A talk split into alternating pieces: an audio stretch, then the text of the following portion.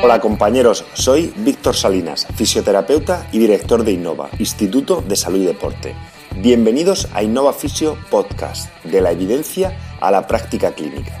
Un espacio en el que compartiremos los resultados de los últimos estudios en fisioterapia del sistema musculoesquelético y entrevistas a referentes en nuestra profesión y profesiones afines.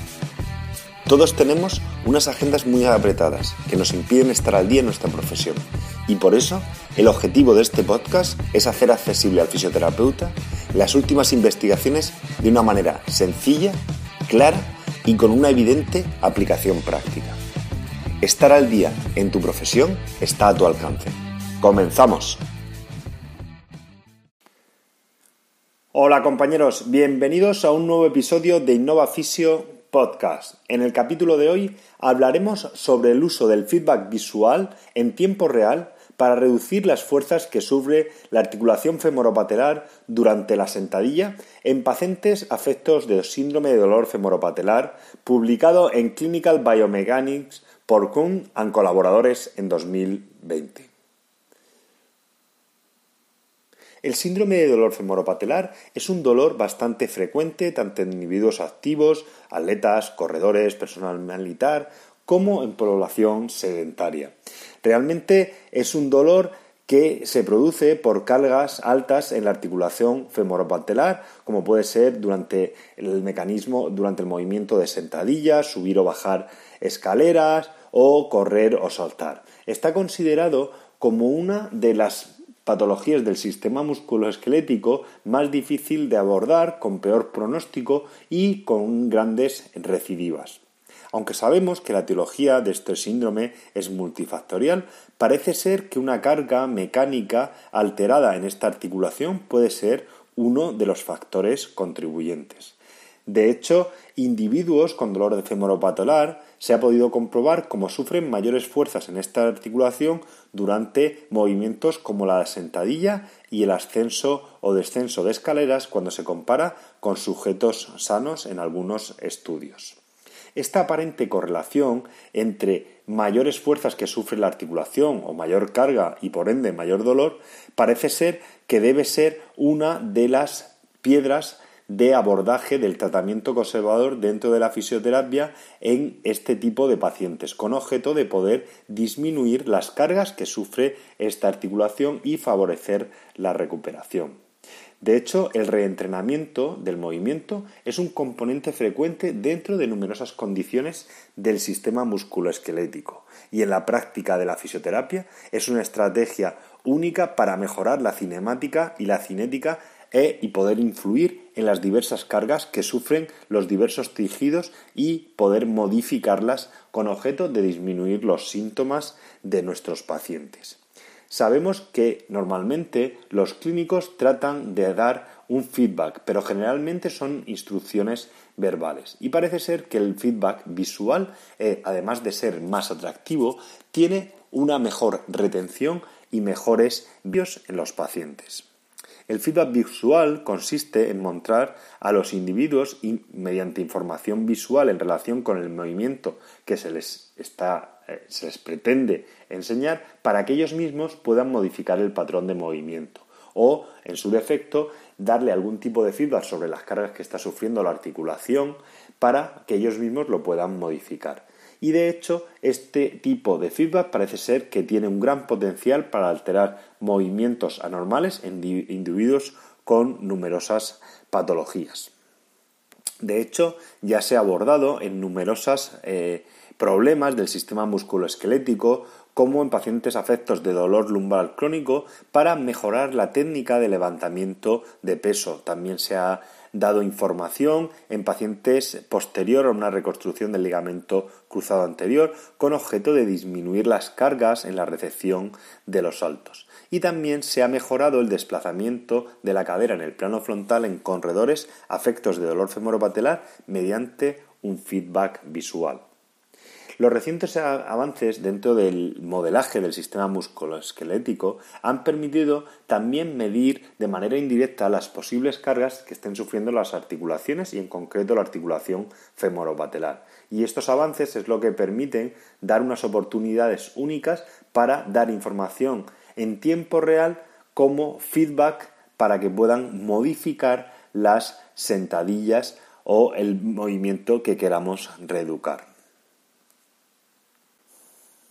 De hecho, el objetivo del presente estudio consiste en valorar la eficacia de un feedback visual para modificar las cargas que sufre la articulación femoropatelar en pacientes afectos con síndrome de dolor femoropatelar. Se escogió la sentadilla puesto que era un movimiento fácil de medir, lento y controlado, y porque además es un movimiento que está implicado en los procesos dolorosos de esta patología. Se seleccionaron 20 sujetos, 3 varones y 17 mujeres, entre 18 y 25 años, con un nivel de actividad física elevado y con una evolución del dolor de al menos dos meses, y que también se pudiera reproducir ese dolor con compresión de la patela en el suclo troclear y en la parte posterior de la rótula. También debían de sufrir dolor espontáneo peripatelar o retropatelar y en la escala analógica visual tener un dolor superior al 3 en al menos en dos o tres de las siguientes actividades, como era la sentadilla, estar tiempo sentado, subir escaleras, bajar escaleras, saltar o correr. Este tipo de diagnóstico funcional está aceptado dentro de la literatura como el mejor, el mejor diagnóstico clínico del abordaje del síndrome de dolor femoropatelar. Antes de valoración se, se, pusieron 47 marcadores reflectivos en diferentes partes, desde la cabeza, miembro inferior, miembro superior y tronco. Y los pacientes realizaron 5 sentadillas completas con su técnica habitual y con los pies situados en dos plataformas de fuerza. A los pacientes se les solicitaba que realizaran una sentadilla libre y lenta hasta el momento que tuvieran dolor y en este momento tocaban un timbre y se medía la distancia al suelo desde el tocante mayor. Posteriormente a esto, a los participantes se les enseñaron 10 sentadillas a tiempo real en las que se le daba un feedback visual sobre las cargas que estaba sufriendo la articulación femoropatelar y que se les la única instrucción que se le dio es que trataran de disminuir esas cargas. Los pacientes trataban de bajar solamente al 80% del rango de movimiento que se había medido anteriormente para evitar más cargas dolorosas en la articulación.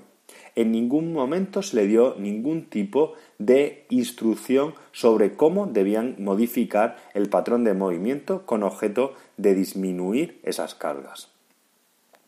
Después de estas eh, repeticiones con feedback, a los pacientes se les volvió a medir con cinco repeticiones de sentadillas adicionales como las primeras que se hicieron antes del reentrenamiento del movimiento. Y se les pidió que los hicieran de la misma manera, lenta, controlada y que bajasen hasta el punto de dolor donde también se les iba a medir otra vez la profundidad de la sentadilla.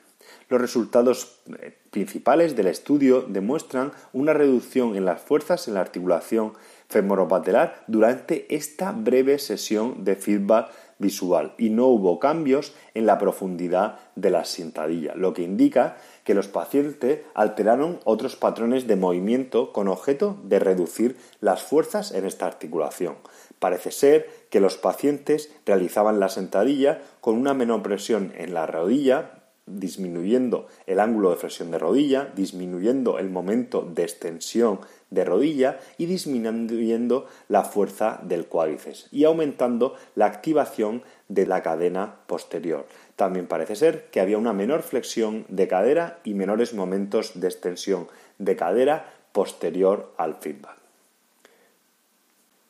Estos resultados demuestran que el feedback visual en tiempo real puede ser efectivo para modificar la técnica de sentadilla en pacientes afectos de dolor femoropatelar y disminuir las cargas que sufre y podría ser una técnica complementaria a otras técnicas dentro del abordaje de este problema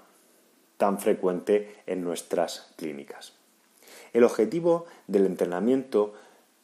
de feedback visual es tratar de corregir o mejorar un aprendizaje de patrón óptimo y tratar de disminuir las cargas que sufre el tejido para tratar de, favorecer la recuperación, disminuir el dolor y por tanto mejorar la función.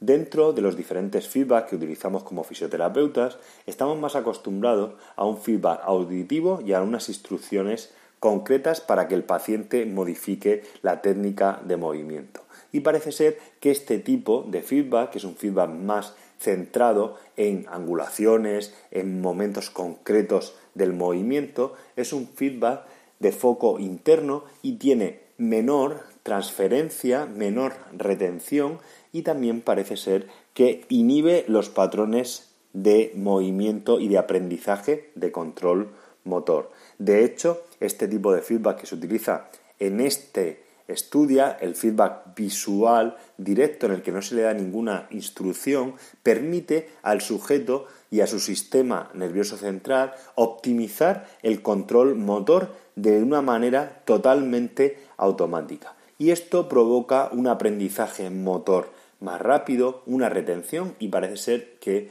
una transferencia, que es lo que llamamos a poder utilizar estos patrones nuevos de movimiento en otros contextos diferentes, que al final es lo que nos interesa, que un patrón de movimiento que reeducamos en un eh, movimiento concreto pueda verse beneficiado en otros movimientos en los que también sufren cargas la articulación femoropatelar, como podría ser subir, bajar escaleras o eh, correr, por ejemplo. El feedback visual en tiempo real en la literatura también ha obtenido beneficios en pacientes afectos de dolor femoropatelar mediante el uso de estas técnicas. Pero para que hubiera una mayor retención del movimiento y que mejorase la amplitud de la sentadilla no dolorosa, que es el caso de estos pacientes, sabemos que el reentrenamiento debería ser más prolongado, de al menos dos semanas y unas ocho sesiones de entrenamiento según cita la literatura. Por tanto, este estudio abre las puertas que un feedback visual inmediato puede permitir cambios en el patrón de movimiento y puede haber una retención posterior a quitar el feedback. Pero para que haya cambios y modificaciones de todo el patrón de movimiento y que se mejore las amplitudes necesarias en algunas actividades funcionales, deben ser feedback más constantes en el tiempo. Es un tema que me parece absolutamente fundamental durante la rehabilitación de cualquier patología del sistema musculoesquelético, puesto que por nuestro bagaje profesional hemos tendido a utilizar un feedback eh, mm, auditivo y sobre todo siempre instrucciones muy concretas que obligan al paciente a realizar eh, un determinado de foco, un determinado tipo de ejercicios más centrados en el foco interno y que sabemos que inhiben los procesos de aprendizaje de control motor y sobre todo que no sufren una retención en el movimiento y muchísimo menos una transferencia en este. Es evidente que en este estudio utilizan un feedback visual eh, más sofisticado, puesto que disminuye o te, muestra la disminución o aumento de las fuerzas de la articulación femoropatelar para poder modificar esta técnica. No obstante, cada vez tenemos a nuestra disposición más software y aplicaciones eh, con un precio muy asequible para tratar de mejorar el reentrenamiento de los patrones de movimiento, que es una de las claves de cualquier fisioterapeuta que se dedique a la rehabilitación de lesiones del sistema musculoesquelético. Se trata, sin lugar a dudas, de un campo de aplicación muy interesante en el que seguiremos profundizando en otros episodios. Si te ha gustado el podcast, suscríbete en la app o plataforma que utilices normalmente para escuchar tus podcasts. Te agradezco dejes una review, una valoración o un comentario con tu opinión. Cualquier crítica constructiva, sugerencia o idea para mejorar serán bienvenidas.